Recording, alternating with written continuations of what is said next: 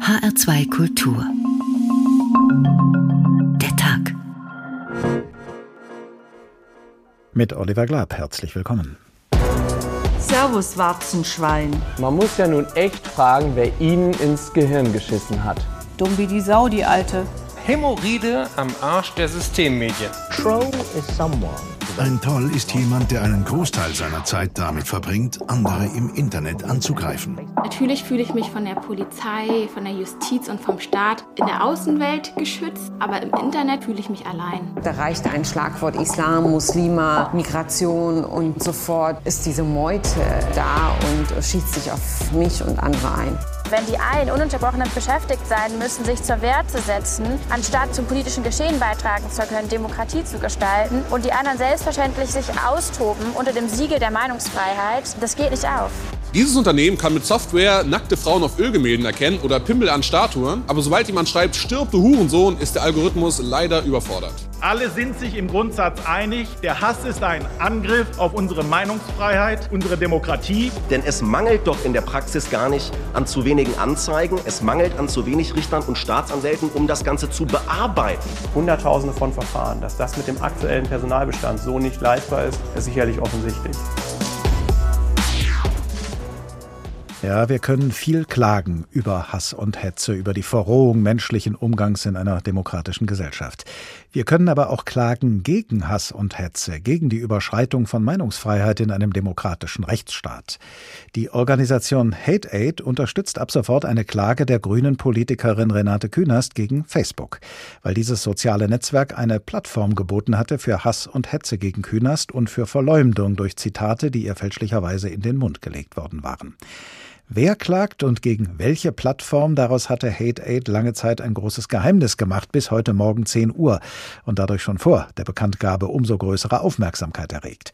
Ein geschickter Schachzug und ein entscheidender erster Schritt im Kampf gegen Hass und Hetze, nicht nur auf den Hass selbst aufmerksam machen, sondern auch auf diejenigen, die sich dagegen wehren. Durch alle Instanzen will Hate Aid die Klage von Renate Künast treiben, um am Ende mit einem Präzedenzurteil die oft schwierige Rechtslage ein für allemal zu klären, zugunsten derer, die im Netz von Hass und Hetze bedroht oder auch verleumdet werden. Wie können Sie und wie können wir alle uns erfolgreich dagegen wehren gegen Hass und Hetze? Was entwaffnet hasserfüllte Menschen und was ruft bei ihnen nur noch mehr Hass und Hetze hervor? Lässt sich die mitleisende, schweigende Mehrheit im Netz nicht nur durch Hass, sondern auch durch Gegenrede beeinflussen? Was kann man erreichen, wenn man sich wehrt gegen Hass und Hetze? Und dürfen schlechte Erfolgsaussichten ein Grund sein, sich nicht zu wehren? Asoziale Netzwerke Wehrhaft gegen Hass und Hetze, so heißt diesmal der Tag in HR2 Kultur. Und wir werden im Laufe dieses Tages nicht nur Rechtswege, sondern auch andere Wege beleuchten in diesem Kampf, zum Beispiel auch den Weg, den der Journalist Hasnain Kasim beschritten hat, als er wegen seiner indisch-pakistanischen Wurzeln immer wieder Post bekam im Netz und diese Post dann auch beantwortet hat. Karl-Heinz S. schreibt mir unter Angabe seiner vollen Adresse am 29. November 2016 Herr Kasim, Sie sind ein Schmierfink, der nur anti-deutsch denkt und schreibt. Ich habe noch nie etwas Vernünftiges aus Ihrer Feder gelesen. Noch nie. Sie erlauben sich wirklich etwas, als Ausländer uns Deutsche belehren zu wollen in Ihrem überheblichen Ton. Komm, du Schreiberling, zu mir, dann zeige ich dir, was ein echter Deutscher ist. Lieber Herr S. Ich freue mich sehr über Ihre Einladung, sehr gerne komme ich zu Ihnen. Da ich zufälligerweise mit meiner Familie, Großeltern, Eltern, Geschwister, drei Ehefrauen, acht Kindern, 17 Cousinen, 17 Cousins und 22 ihrer Kinder ohnehin in ihrer Nähe auf Urlaub bin, würde ich gerne gleich am Sonntag, 4. Dezember vorbeischauen und mit Ihnen Advent feiern. Wir alle freuen uns sehr, von Ihnen zu lernen, was ein echter Deutscher ist. Mit besten Grüßen, Hasnain Kasim. Soll das ein Witz sein? Lieber Herr S. Nein, keineswegs. Wir sind wirklich in Ihrer Nähe und freuen uns sehr über Ihre Einladung. Und da wir Sie und Ihre Frau nicht übermäßig beanspruchen wollen, Kekse und Tee genügen. Kuchen bringen wir mit. Außerdem drei Ziegen, die wir in Ihrem Garten schächten können. Haben Sie eine Feuerstelle, wo wir sie anschließend grillen können? Herzliche Grüße und bis bald, Ihr Hasnain Kasim. Das meinen Sie alles nicht ernst. Sehr lustig. Ich mag Ihren Humor. Herr S. Seit wann haben wir Muslime Humor? Sie wissen doch selbst, dass wir keinen haben. Sagen Sie, was Sie wollen. Wir kommen. Beste Grüße, Hasnain Kasim. Sehr geehrter Herr Kasim, ich möchte mich für meine erste Mail bei Ihnen entschuldigen. Ich meinte es nicht ernst mit dem zu mir kommen. Und ja, ich ärgere mich oft über Sie, aber ich habe unbedacht reagiert und meinte es nicht so. Ich wünsche Ihnen trotzdem einen schönen Advent. Karl-Heinz, willkommen, ob du willst oder nicht. Die Antworten des Journalisten Hasnain Kasim auf Post von Karl-Heinz. Später hören wir noch weitere Auszüge aus dem gleichnamigen Buch, das aus diesem und anderen Schreiben entstanden ist und aus Kasims Antworten. Aber jetzt gehen wir erstmal nach Berlin, wo die Organisation Hate Aid, Hilfe gegen Hass, für heute Morgen eine Pressekonferenz angekündigt hatte. Eine Person des öffentlichen Lebens werde Klage gegen eine große Social-Media-Plattform einreichen, so lautete die Ankündigung. Und was dahinter und wer dahinter steckte, das hat heute Morgen unser Hauptstadtkorrespondent Christopher Jennert miterlebt. Nur eine von Hunderttausenden sei sie, sagt Renate Künast, Politikerin der Grünen. Und genau deshalb will sie eine Grundsatzentscheidung und verklagt Facebook. Es geht dabei um beleidigende Postings oder Zitate, die so niemals gefallen sind. Veröffentlicht mit dem Zweck, jemanden fertig zu machen. Konkret wurde Künast ein Zitat zum Thema Integration untergeschoben, frei erfunden, vermutlich aus rechten Kreisen. Eines der Werkzeuge von denen ist, Desinformationen zu entwickeln, Zitate zu erfinden und diese dann äh, rumzuschicken. Zitate, die dann als Falschzitate immer wieder auftauchen. Du kannst dich wehren, du kannst irgendwo was dazuschreiben, wird vielleicht eines gelöscht, aber es taucht kurze Zeit später oder in einem ähnlichen Zusammenhang doch wieder auf. Und genau das ist das Problem, gegen das Künast mit der Klage vorgehen will. Betroffene können zwar das Posting melden und Facebook muss es dann auch löschen, wenn ein Nutzer aber ein ähnliches Posting macht oder sich das Bild gespeichert hat und neu hochlädt, dann ist der Inhalt wieder da. Theoretisch müssten Betroffene also auch diese neuen Postings jedes einzeln melden, damit es gelöscht werden kann. Künast verlangt, dass Facebook auch ähnliche oder identische Inhalte automatisch löschen muss, erklärt Anwalt Matthias Pilz, der die Klage vertritt. Facebook müsste automatisch vorprüfen, welche Bilder nahezu identisch sind. Das ist technisch möglich. Und dann braucht es manuelle Nachbearbeitung, um zu gucken, ist das wirklich sinngleich. Und schlussendlich, Rechtswidrigkeit muss wehtun. Die Betroffenen sollen einen Anspruch auf Schmerzensgeld haben. Wiederum, gegen die einzelne Verfasserin, gegen den einzelnen Verfasser ist es bereits durchgesetzt. Wir wollen, dass das auch für Plattformbetreibende gilt. In diesem Fall also Facebook. Künast geht es vor allem auch darum, anderen Betroffenen zu helfen, sagt sie. Darunter sind auch Menschen, die kommunal aktiv sind, dafür aber angefeindet werden. Ich möchte erreichen, dass äh, es nicht so ist, dass all die, die betroffen sind, es quasi zur Lebensaufgabe machen müssen, ständig äh, falsche Zitate zu suchen und die zu melden. Das ist dann nämlich eine energiefressende Lebensaufgabe. Es dürfe nicht sein, dass Leute sich deshalb nicht mehr trauen, die Meinung zu sagen, so Künast. Facebook hat ihr offenbar schon angeboten, im konkreten Fall die Postings zu löschen, und zwar auch die ähnlichen. Das allerdings reicht Künast nicht. Sie will eine Grundsatzentscheidung, von der auch andere profitieren können. Unterstützt wird Künast dabei von der betroffenen Organisation Hate Aid und der Alfred Landecker Foundation, einer Stiftung der Unternehmerfamilie Reimann. Soweit der Bericht unseres Hauptstadtkorrespondenten Christopher Jähnert von der Pressekonferenz, zu der die Organisation Hate Aid heute Morgen eingeladen hatte. Hate Aid unterstützt die grünen Politikerin Renate Künast bei ihrer Klage gegen Facebook und die Rechtsabteilung von Hate Aid leitet die Rechtsanwältin Josephine Ballon. Guten Abend. Hallo. Renate Künast hat schon früher in anderer Sache mehrere Prozesse gegen Facebook geführt. Es ist also keine große Überraschung, dass nun gerade sie eine erneute Klage anstrengt. Gleichwohl hat Ihre Organisation, Frau Ballon, vorher ein großes Geheimnis daraus gemacht und dadurch bei vielen Aufmerksamkeit geweckt. Ist das nötig? Fehlt es an Aufmerksamkeit? Nun, also an Aufmerksamkeit äh, fehlt es natürlich äh, immer äh, für vor allem auch die Verantwortung der Plattform. Das Thema Hassrede im Netz und auch äh, digitale Gewalt aus dem rechten Spektrum hat sehr viel Aufmerksamkeit bekommen, aber die Plattformen wurden bisher weitestgehend verschont. Äh, darum ging es natürlich, ähm, als man noch nicht bekannt gegeben hat, ähm, gegen wen sich die Klage genau richtet. Andererseits äh, sollte natürlich auch nicht vor Einreichung der Klage am vergangenen Freitag zu viel preisgegeben werden, denn das kann am Ende natürlich auch zu Komplikationen führen, weil wir es ja immerhin auch mit einem Rechtsstreit und nicht nur mit einem Medienrummel zu tun haben. Renate Künast will mit Hilfe von Hate Aid und mit Hilfe einer Anwaltskanzlei, Zitat, in einem Prozess durch alle Instanzen ein grundsätzliches Urteil in einer bisher nicht klar geklärten Rechtslage erwirken. Rechnen Sie denn schon jetzt damit, tatsächlich bis zur letzten Instanz gehen zu müssen?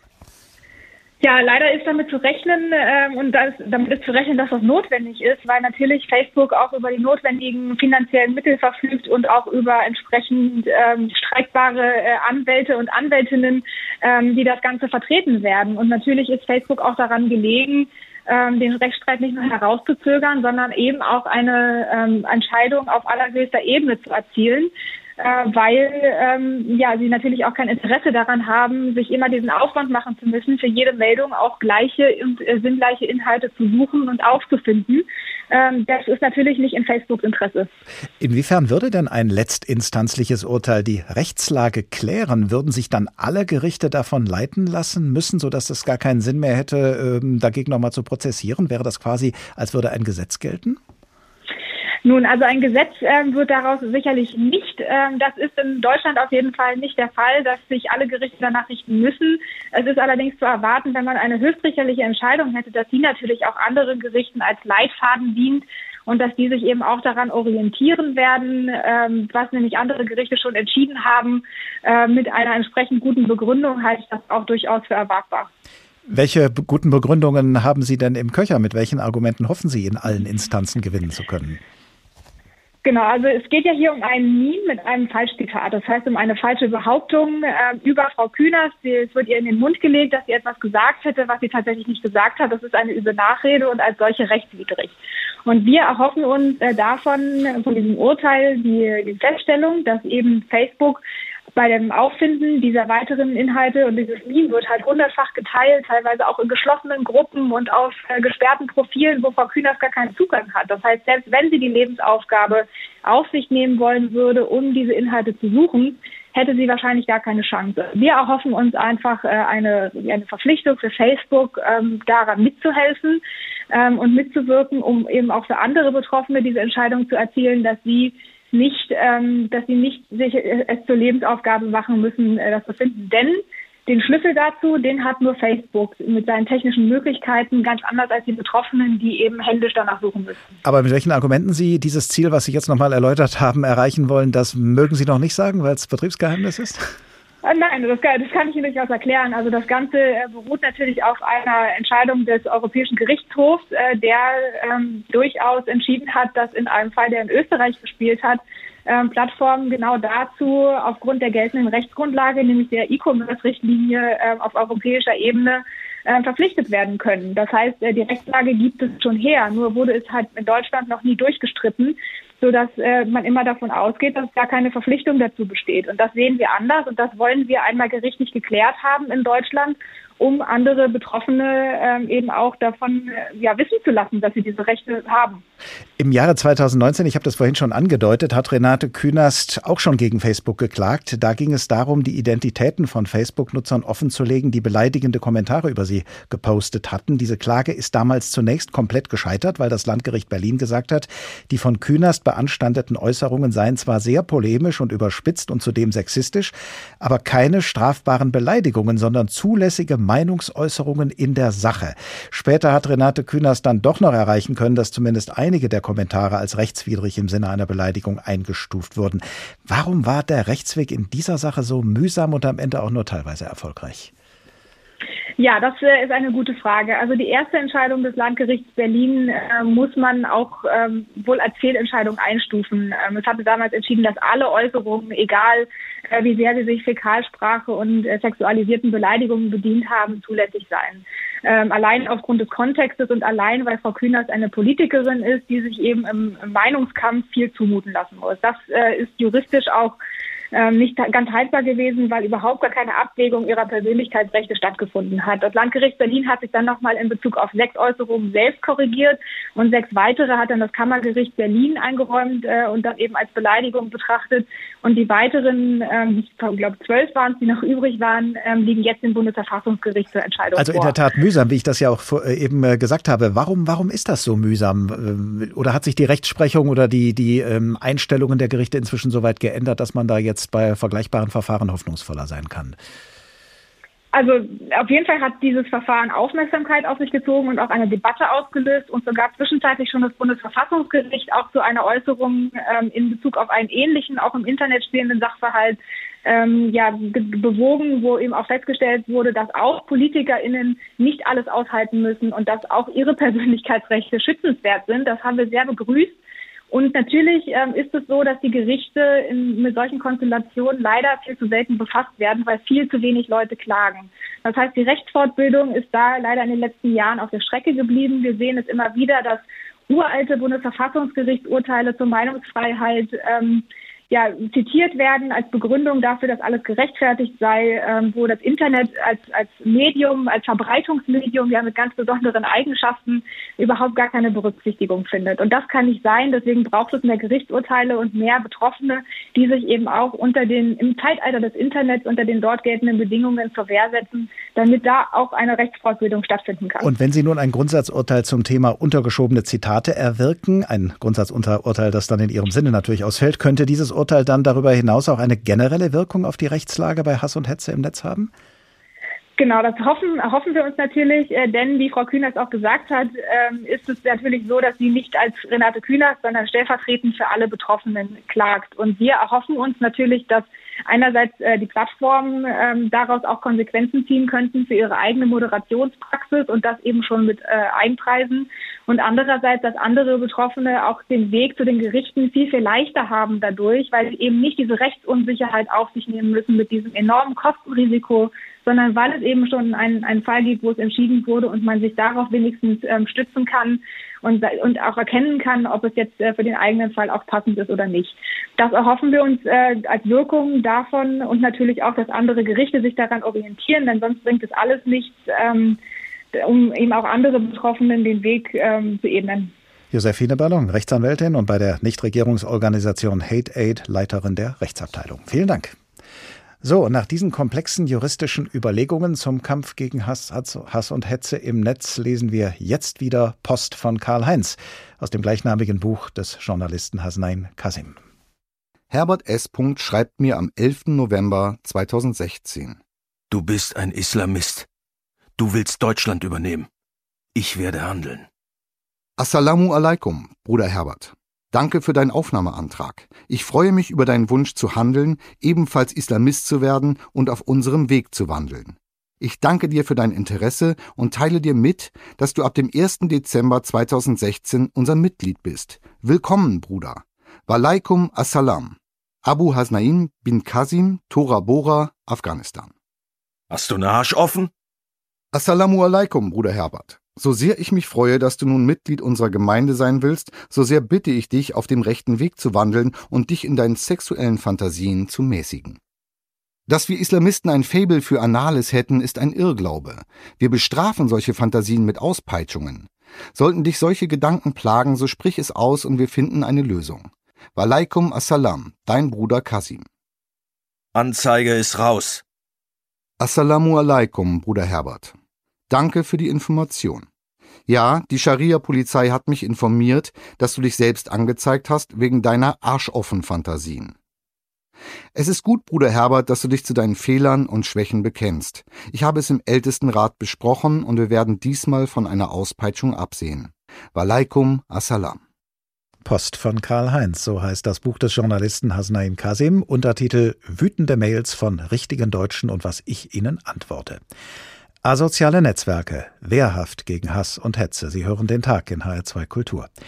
Wie schnell der Ton in einem sozialen Netzwerk asozial werden und wer und was genau dazu beitragen kann, das erzählt uns jetzt mein Kollege Thorsten Schweinhardt am Beispiel eines Bloggers mit dem Pseudonym Don Alfonso.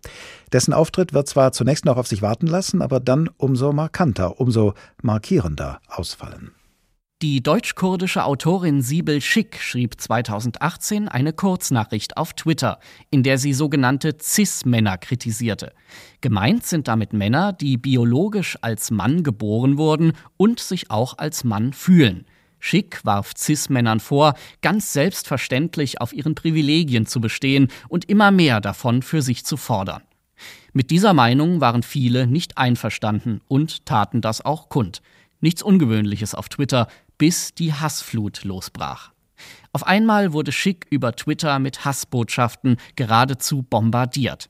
Ihre Adresse und Telefonnummern tauchten im Netz auf. Siebel Schicks Briefkasten quoll über vor schriftlichen Mord- und Vergewaltigungsdrohungen. Das Bemerkenswerte, die Eskalation begann erst, als Don Alfonso auf den Plan trat. Don Alfonso ist Blogger und heißt eigentlich Rainer Meyer. Aktuell schreibt er zwei Blogs, Stützen der Gesellschaft und Deus Ex Machina. Beide Blogs erschienen ursprünglich auf der Internetseite der FAZ. Ab 2018 wechselte Meyer mit seinen Blogs zur Welt. Bekannt ist Meyer bzw. Don Alfonso vor allem für seine Polemiken.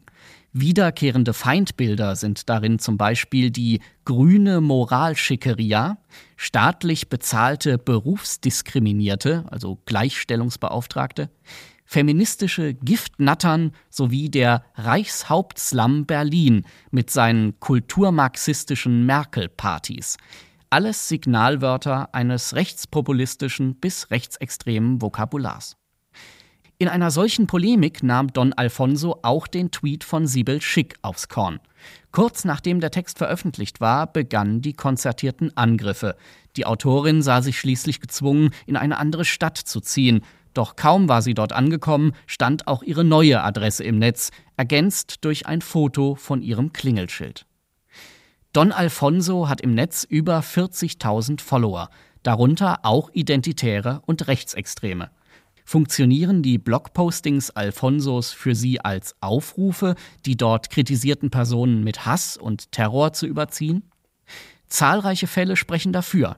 Die Politikwissenschaftlerin Natascha Strobel wurde 2020 auf Don Alfonsos Blog in die Nähe von Linksextremismus gerückt. Nach Veröffentlichung des Textes seien bei Strobel im Sekundentakt Beleidigungen und Bedrohungen eingegangen. Ein Mitarbeiter der Grünen erhielt Morddrohungen, nachdem er von Don Alfonso auf Twitter angepöbelt worden war.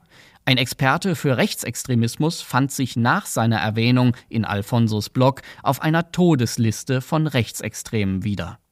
Fungiert Don Alfonso als Stichwortgeber für den rechten Mob, wie es die Zeitung Junge Welt mal formuliert hat? Dieses Vorgehen sei nicht ungewöhnlich für die rechte Szene, meint Rechtsextremismusforscher Matthias Quent. Es gebe die Tendenz, dass jemand, der öffentlich renommiert sei, vorangehe und die Zielperson aussuche, auf die sich dann Rechtsradikale stürzten, erklärt er das Schema. Meyer Alfonso hat dieses öffentliche Renommee. Er ist kein anonymer Internettroll. Seine Blogs erscheinen auf den Seiten seriöser bürgerlicher Medien wie Welt und FAZ. Die Postings von Don Alfonso lenken die Aufmerksamkeit seiner Follower auf unliebsame Personen. Die Opfer werden sozusagen markiert. Sie geraten ins Fadenkreuz von Internetnutzern, auch von solchen, die zu Hasskriminalität bereit sind, mit Worten und womöglich auch mit Waffen.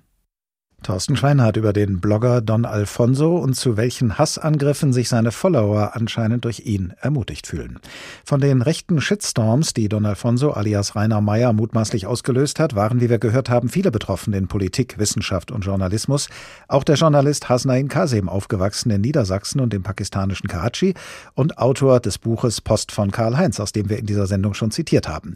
Wütende Mails von richtigen Deutschen und was ich ihnen antwortet, lautet der Untertitel, wie gesagt, 2018 ist das Buch erschienen und der Untertitel verrät schon, welchen Weg Hasenein Kasim eingeschlagen hat, um sich gegen Hass und Hetze zu wehren. Guten Abend, Herr Kasim. Hallo, guten Abend. Wie und wie schnell sind Sie damals dazu übergegangen, in dieser Weise auf Hass und Hetze gegen Sie zu reagieren?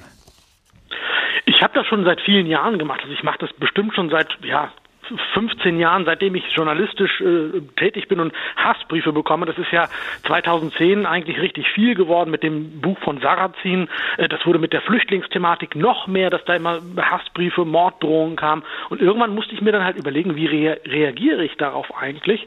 Und ich habe festgestellt, juristisch dagegen vorzugehen, führt oft ins Nichts. Also es wird eingestellt, weil man den Ermittler, den, äh, den, den Verfasser nicht ermitteln kann oder weil jemand ermittelt wird und dann aber der, diese Person behauptet, ich war es gar gar nicht, der Rechner steht in meinem Büro und irgendjemand anders muss es geschrieben haben und dann werden diese Verfahren eingestellt. Also musste ich irgendwie einen Weg finden, damit umzugehen und weil immer mehr Leute gesagt haben, wir müssen doch die Sorgen und Nöte ernst nehmen, wir müssen mit den Leuten auf Augenhöhe reden, habe ich gesagt, okay, dann gebe ich den Augenhöhe und dann antworte ich den halt und habe das dann eben mit ähm, Humor, auch mit Sarkasmus, mit Zynismus teilweise getan. In den Auszügen, die wir bisher schon gesendet haben aus Ihrem Buch, wird ja deutlich, äh, dass diejenigen, denen Sie dann antworten, sehr äh, irritiert darauf reagieren. Ähm, haben Sie den Eindruck, dass Sie die meisten oder einige von denen mit Ihren Antworten entwaffnen können oder führt das dann doch eher zu, zu, ja, zu noch mehr Hass? Provoziert es noch mehr, als schon vorher da war? Das ist ganz unterschiedlich. Also grundsätzlich führt, äh, bin ich der Meinung, es bringt etwas. Wenn man humorvoll umgeht, dann äh, kann man die Schärfe da rausnehmen. Ja, man kann ähm, mal was Lustiges sagen. Man, oft ist es ja so, dass Menschen irgendwie was Böses schreiben und es eigentlich gar nicht so meinen und sich gar nicht nur ausdrücken können. Ja, die schreiben dann irgendwie alle Flüchtlinge sofort abschieben und dabei haben die eigentlich nur ein ungutes Gefühl, kommen mit dieser Situation nicht klar. Da kann man sagen, hey, pass mal auf, wir müssen, wir können gerne über die Probleme reden, die du hast, aber so reden wir nicht miteinander in einer zivilisierten Gesellschaft. Also komm mal runter von deinem Ton. Und da hilft Humor was. Aber manchmal kann Humor natürlich auch sehr scharf sein und bewusst Öl ins Feuer gießen. Auch das tue ich, wo ich dann merke, das sind Leute, die wollen gar nicht zuhören. Die wollen keine Argumente austauschen, sondern die wollen eigentlich nur Hass und Hetze verbreiten. Und dann hau ich auch mal richtig rein. Verbal eben humorvoll zwar, aber das verschärft dann. Das dient dann eigentlich gar nicht dazu, jemanden zu überzeugen, das schaffe ich ja nicht, sondern es ist einfach nur für mich eine Form, damit umzugehen und es zu ertragen. Denn letztlich bin ich ja mit diesem ganzen Hass alleine. Wenn ich, wenn mir jemand schreibt, man müsse mich irgendwie aufschlitzen und an meinen Gedärm am nächsten Baum aufhängen, solche Sachen schreiben die Leute einem, teilweise mit Klarnamen, weil sie glauben, das sei äh, ein Kommentar, das sei eine Meinung, die zulässig sei, dann kann ich nur böse antworten und damit Öl ins Feuer gießen, wie Sie selber gesagt haben, wenn ich mir das so anhöre, was Sie gerade zitiert haben, haben Sie da nie die Befürchtung gehabt, dass Sie durch Ihre Antworten bei solchen Leuten sich dann in eine noch größere Gefahr bringen? Zum Teil schon. Also man kann ja glücklicherweise Sachen dann blocken. Also man kann dann Leute auch irgendwie äh, ja mundtot machen, indem man einfach nicht mehr mit ihnen redet, indem man sie blockt. Und ich rate dazu, wenn jemand wirklich sehr gewalttätig wird, zu, äh, diese Leute dann auch zu blocken in den sozialen Medien. Und, und das ist natürlich ganz wichtig, ähm, das ist niemals eine, eine also sozusagen eine, eine Alternative dazu, auch juristisch vorzugehen. Ich sagte schon, das bringt oft nichts, aber trotzdem erstatte ich natürlich immer Anzeige, wenn mir jemand eine Morddrohung schickt. Und ich versuche immer, möglichst auf juristischem Wege auch erfolgreich zu sein, dass jemand also eben äh, eine Strafe zahlen muss, dass es also auch wirklich äh, wehtut. Auf einzelne Hassmails so zu antworten, wie Sie das getan haben, auch auf viele einzelne Hassmails, das ist eine Sache. Aber wie gehen Sie mit den Kommentaren innerhalb eines Shitstorms um, die in Massen über Sie hereinbrechen, so wie wir das vorhin gehört haben? Also diese Shitstorms, die mutmaßlich dann von Bloggern wie Don Alfonso äh, ja zumindest äh, provoziert worden sind. Ja, das ist teilweise schwer zu ertragen. Ich glaube, da ist es sehr klug, erstens natürlich auch juristisch dagegen vorzugehen. Da sind dann die äh, sozialen Medien in der Pflicht, Facebook und Twitter und all dieses, was äh, auch Renate Künast dort äh, anstrebt, äh, gerichtlich. Das ist sehr richtig und klug, dass man das so macht, äh, dass also da auch gelöscht wird, dass ähm, dort die, ja, die Unternehmen, die sozialen Medien was tun. Aber ich glaube, man muss dann selber ja, lernen, damit umzugehen und ich glaube und ich rate immer dazu, äh, da wirklich ein paar Tage lang den Rechner, das Handy auszulassen und das über sich hinweg zu fegen zu lassen. Denn so ein Sturm geht dann auch vorbei. Und wenn mir so etwas passiert, dann gebe ich manchmal meinen Account an jemand anderen, der nicht beteiligt ist sozusagen, an einen Freund und der steuert dann und schaut einfach, was da passiert. Also wenn da wirklich konkrete Drohungen sind, muss man dann ja auch aktiv werden und was dagegen tun. Ihr Buch Post von Karl-Heinz ist ziemlich genau vor drei Jahren erschienen. Was hat sich denn seitdem geändert für Sie und andere, die Hass erfahren? Für mich persönlich hat sich geändert, dass ich äh, weniger Hass bekomme. Ich vielleicht haben die Leute Angst, dass äh, ich ihnen auch antworte, böse Sachen oder dass ich sogar öffentlich mache. Ich weiß es nicht, was der Grund ist. Es hat ein bisschen abgenommen, glücklicherweise.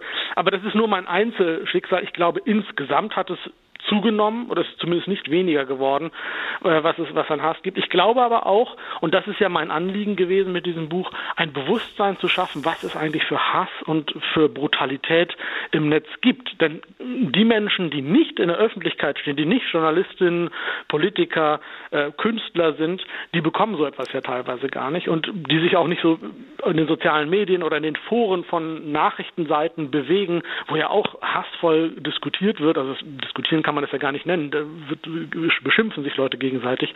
Viele Menschen bekommen das also gar nicht mit, was da passiert. Und ich glaube, das Bewusstsein dafür, wie furchtbar das ist, ist gestiegen. Und ähm, mein Wunsch und Appell ist ja, sich dagegen zu wehren. Es nützt nichts, da zu schweigen und wegzuschauen, denn damit akzeptiert man das, damit normalisiert man das, sondern man muss immer den Mund aufmachen und sich wehren. Das kann humorvoll sein. Vor allen Dingen ist es sinnvoll, auch immer mit Argumenten dagegen vorzugehen. Aber auf jeden Fall muss man immer den Mund aufmachen und sich wehren, um klarzumachen, dass es nicht normal so zu reden. Hasnain Kasim, Journalist und Autor des Buches Post von Karl-Heinz, wütende Mails von richtigen Deutschen und was ich Ihnen antworte. Vielen Dank, Herr Kasim. Und aus der Hörfassung dieses Buches haben wir jetzt noch einen Auszug für Sie. Der Autor spricht, wie Sie gleich merken werden, nicht mit seiner eigenen Stimme, sondern mit der Stimme von Bjarne Mädel. Jemand, der sich Christ 2017 nennt und mir in Zuschriften häufiger vorgeworfen hat, ein Islamist, ein Mohammedaner und ein Islamfaschist zu sein und dem ich bis dahin nie geantwortet hatte, schreibt mir am 7. Januar 2017 Essen Sie Schweinefleisch, Herr Kasim? Nein, ich esse nur Elefant und Kamel. Elefant immer gut durch, Kamel gerne blutig. Sie wollen Deutscher sein? Essen aber kein Schweinefleisch? Nein, Herr Kasim, Sie sind ein Islamist, ein Islamistenschwein, hätte ich beinahe geschrieben. Vielleicht sollte ich das auch, denn damit treffe ich Sie. Islamistenschwein. Mir war nicht klar, dass alle Deutschen Schwein essen. Danke für Ihre Aufklärung. Jetzt weiß ich, Schweinefleisch ist deutsche Leitkultur. Wehe dem, den ich beim nächsten Grillfest begegne und der sich nicht ein Schweinswürstchen in den Mund stopft oder gar, oh weh, schlimmer als der schlimmste Islamist ein Vegetarier ist. Sie sind eine Schande für Deutschland. Nein, Sie sind eine Schande für Deutschland. Sie nennen sich Christ 2017, geben aber nur dummes Zeug von sich, weil Sie Ihre Emotionen oder Ihr Leben oder alles zusammen nicht im Griff haben. Sie wollen Christ sein, dass ich nicht lache. Sie wissen selbst, dass das, was Sie tun, falsch ist. Sonst wären Sie nicht anonym unterwegs. Ich beende das Gespräch jetzt mit einem herzlichen Gruß, den man sich in Wien gerne sagt. Geschäßen. Asoziale Netzwerke. Wehrhaft gegen Hass und Hetze. Der Tag in HR2 Kultur. Sie haben ihre Emotionen oder ihr Leben oder alles zusammen nicht im Griff. Diese Vermutung äußert der Journalist Hasnain Kasim, als er auf die Mail eines Mannes antwortet, der ihn beleidigt und diffamiert. Und das bringt uns zu der Frage, was eigentlich in hasserfüllten Menschen vorgeht, was in ihnen vorgegangen ist, bevor der Hass in ihnen immer stärker geworden ist. Professor Alexander Batjani ist Psychotherapieforscher und leitet das Viktor Frankl Institut in Wien. Guten Abend. Guten Abend. Was führt dazu, dass Menschen hassen? Wie entstehen Hassgefühle? Ja, es gibt vielerlei Gründe, warum Hassgefühle entstehen. Die Frage ist, und ich glaube, die ist ja jetzt brennend, wie sehr lässt man sich durchgehen, seine Abneigung in Hass ausarten zu lassen und dann noch obendrein sie auch in Aggression ausarten zu lassen. Ich meine, dass man mit bestimmten Dingen nicht einverstanden ist, das werden wir nicht aus der Welt schaffen. Das ist einfach so, ja. Die entscheidende Frage ist, was geschieht, dass man andere Menschen so entmenschlicht. Und zu welchen Erkenntnissen sind Sie da gekommen? Ich glaube, das Problem, also Sie haben es richtig gesagt, eigentlich ist der Hass und die Hetze ein Symptom und steht am Ende eines langen Prozesses. Ich befürchte irgendwo, dass unser Menschenbild oder das Menschenbild derjenigen, die das, die, die sich das durchgehen lassen, gehörig durcheinander geraten ist. Ja, und vielleicht auch das Selbstbild, weil es braucht auch schon einen rechten Mangel an Selbstrespekt, ja, wenn man sich verhält, wie man eigentlich, wie man sich nicht verhalten sollte, wenn man ein gutes Menschenbild hat, ein gutes Selbstbild hat, ja. Viele von uns haben den Eindruck, dass der Umgangston gerade im Netz immer rauer, eben auch immer hasserfüllter wird und dieser Hass oft sehr unvermittelt hervorbricht. Teilen mhm. Menschen vielleicht gerade dann besonders vehement und hasserfüllt aus, wenn sie besonders schlecht einstecken können? Das ist möglich. Ich glaube, im Internet ist das Problem einfach auch jenes, dass man den anderen nicht sieht. Das heißt, der andere ist wirklich nur ein Name, ist eine Botschaft, ist, was man halt von ihm mitbekommt und es ist ein Bruchteil von dem, was eine ganze Person ist. Und ich finde vom Herrn Kasim wunderbar die Initiative. Und ich finde gerade das erste Fallbeispiel, der Beispiel, was er genannt hat, dass er wirklich in Dialog tritt auf humorvolle Weise, was nebenbei gesagt eines der besten Instrumente ist. Der zumindest im, im äh, zum 1 zu 1 Kontakt her. Und ich, ich bin sehr hellhörig geworden, wie der, wie der Korrespondenzpartner beim ersten Fall reagiert hat. Ja, denn er hat sich quasi entschuldigt, er hat sich quasi zurückgenommen. Er hat einfach festgestellt, noch, der andere ist ja nicht nur irgendwie eine Positionsgröße, das ist ein tatsächlicher Mensch, der Augen hat, die man in die Augen sehen könnte und niemals sich so verhalten würde, äh, wie man vielleicht eine, eine dumme Botschaft abschickt. Ja.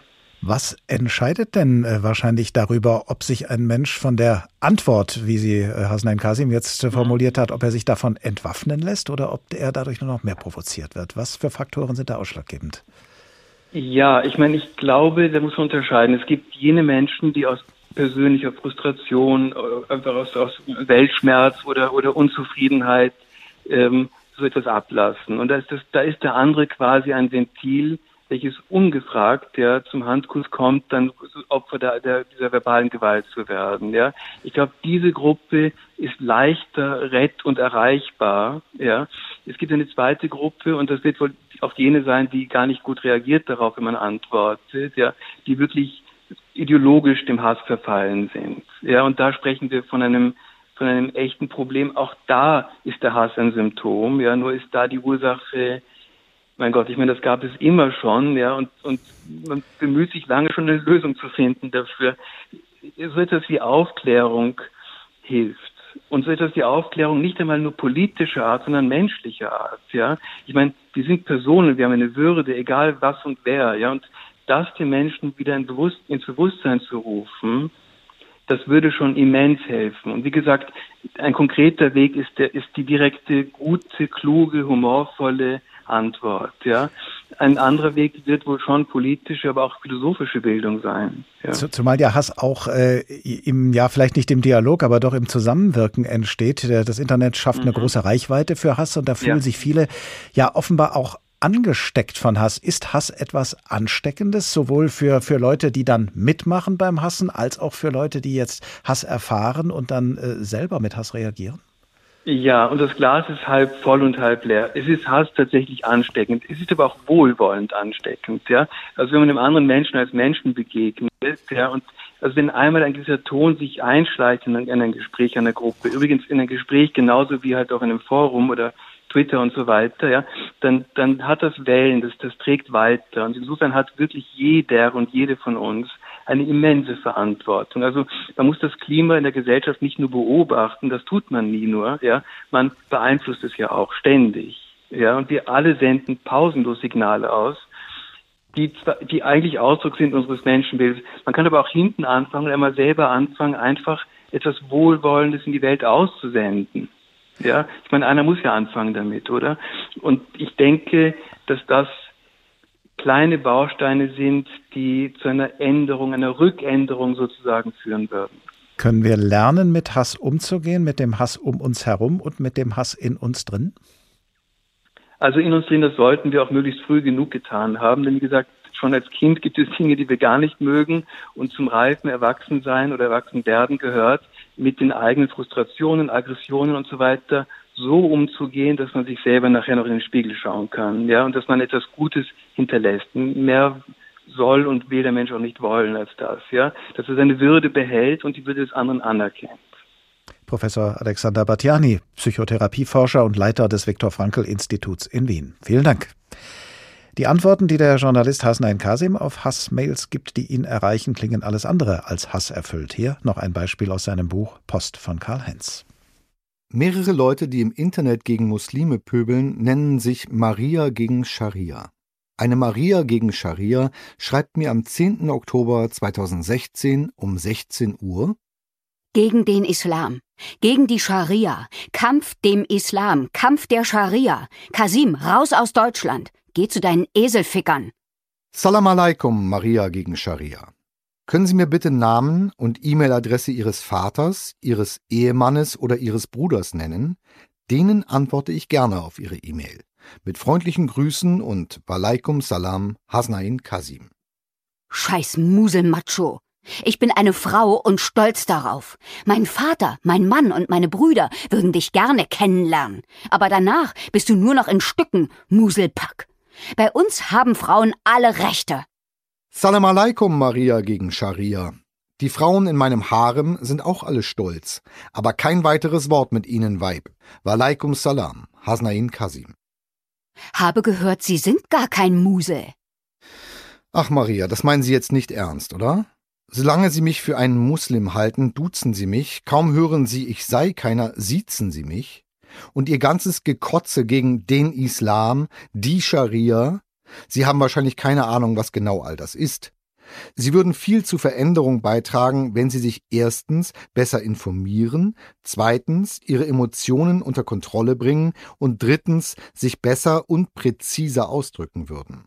Aber so hinterlassen sie nur einen jämmerlichen Eindruck. Sie nennen sich allen Ernstes Maria gegen Scharia. Doof und stolz darauf wäre ein passenderer Name. Tschüss, Hasnain Kasim. Wir sagen noch nicht Tschüss, bedanken uns aber gleichwohl, und zwar nicht nur bei Hasnain Kasim für sein Buch Post von Karl-Heinz, sondern auch bei denen, die an der Hörfassung des Buches mitgewirkt haben. Die Mails an Kasim haben Kathleen Gavlich und Bernhard Schütz vorgetragen. Kasims Antworten kamen von Bjarne Mädel. Asoziale Netzwerke, wehrhaft gegen Hass und Hetze. Der Tag in H2 Kultur. Macht mit bei Reconquista Internet. Wir sind die Wichser, die den Wichsern, die uns den Spaß am Internet verderben, den Spaß am Internet verderben. So klingt ein Aufruf der Initiative Reconquista Internet, gegründet unter anderem von dem Satiriker Jan Böhmermann. Der Name nimmt Bezug auf das organisierte rechte Netzwerk Reconquista Germanica und das Ziel Böhmermanns und der Initiative Reconquista Internet besteht darin, das Internet quasi zurückzuerobern von denen, die dem Hass und der Hetze freien Lauf lassen, um gerade ihnen das Internet nicht zu überlassen. Gegen Hassrede setzen sie Gegenrede, gegen Hate Speech Counterspeech. Und diesen Ansatz verfolgt auch der Verein Ich bin hier, hervorgegangen aus der gleichnamigen Facebook-Gruppe.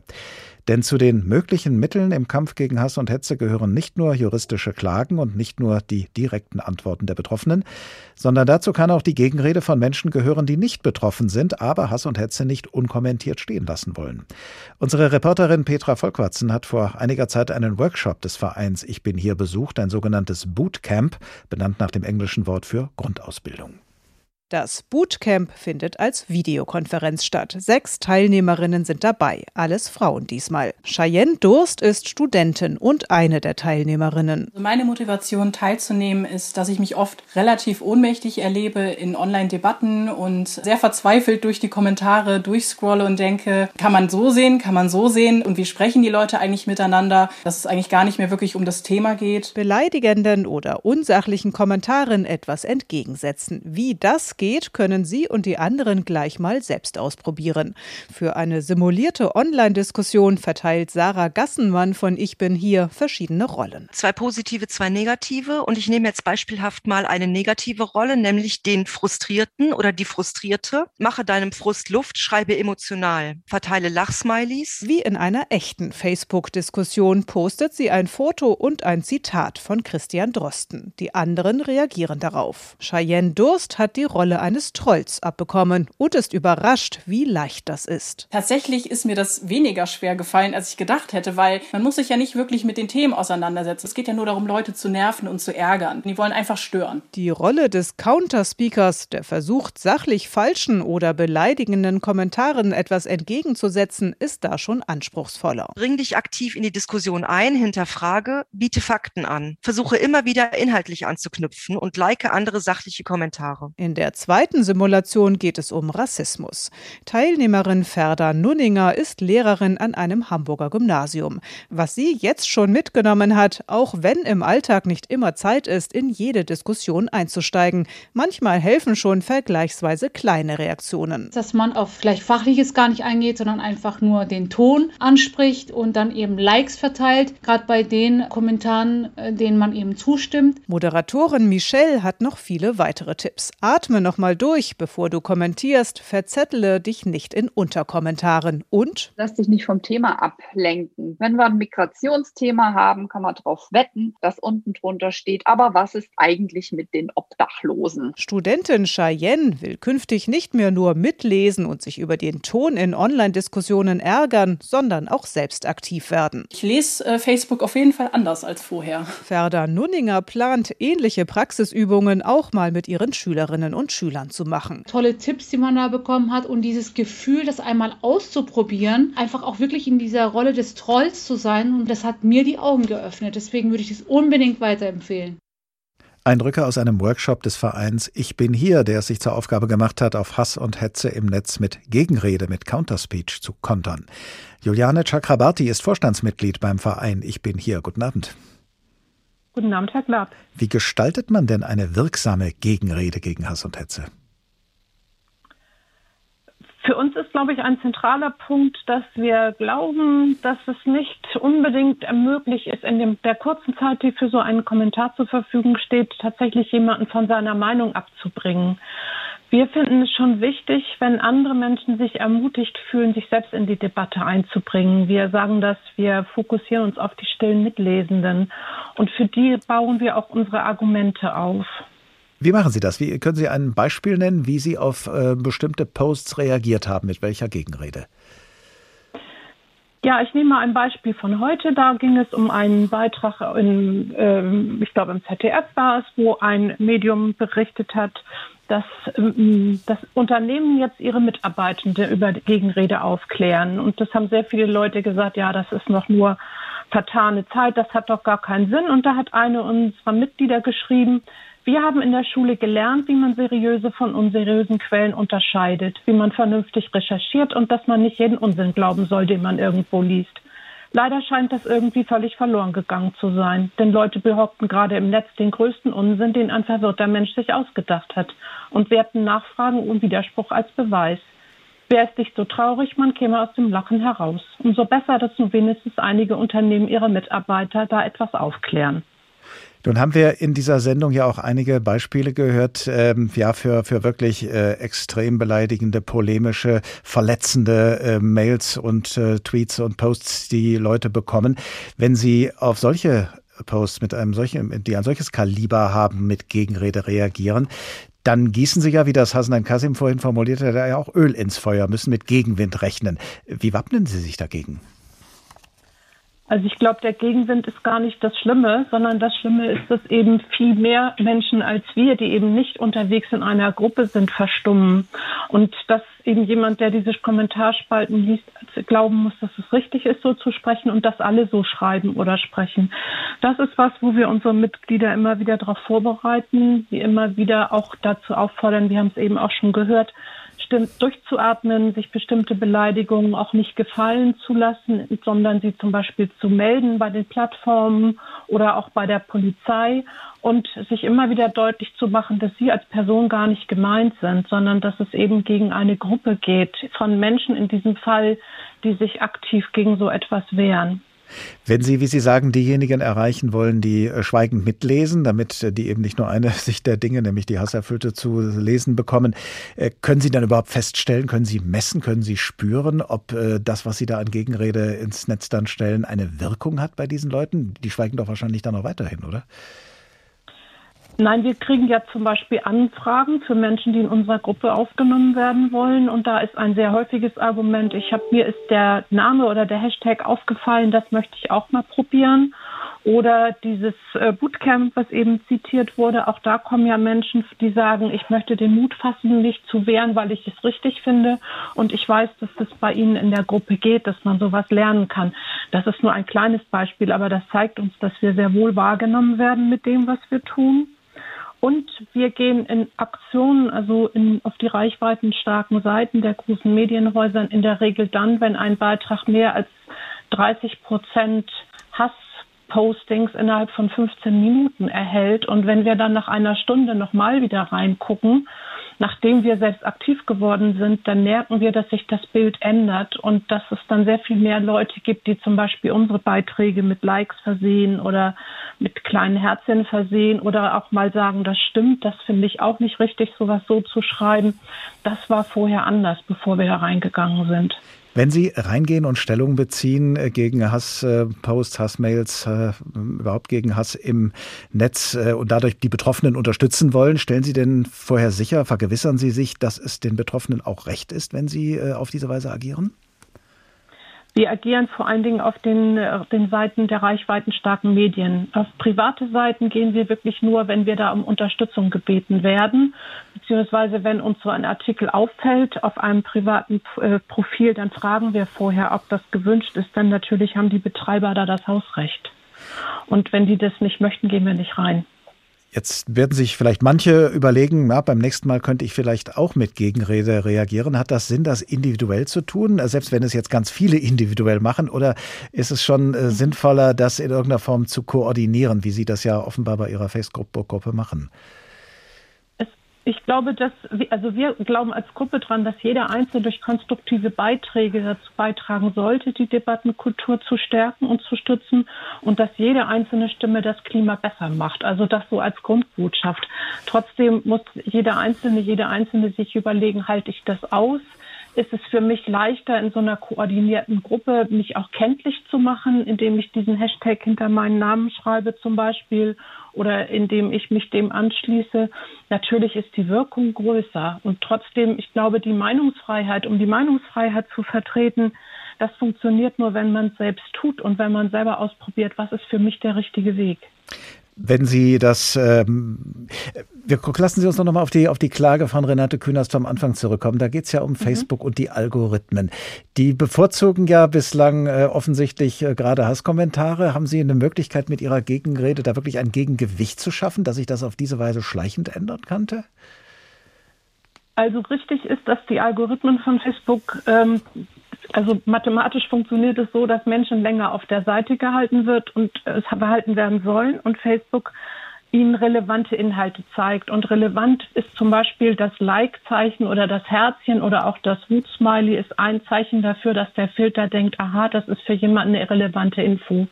Also wenn da viele Likes sind unter einem bestimmten Beitrag, dann kriegen das auch mehr Nutzer zu sehen. Und wenn wir unsere eigenen Beiträge zum Beispiel liken, vielleicht auch gar nicht so viel schreiben. So viele lange Texte sind ja auch nicht für alle Leute angetan, so wie ich ihn eben vorgelesen habe, sondern alleine durch das Liken kriegt ein Nutzer, der das erste Mal auf die Seite geht, vielleicht die Beiträge von positiven äh, die, die positiven Beiträge schneller zu sehen. Das ist dann ein kleiner Erfolg. Nicht anders machen ist natürlich die organisierten Hetzer auch. Juliane Schrakrabati, Vorstandsmitglied beim Verein Ich bin hier. Vielen Dank.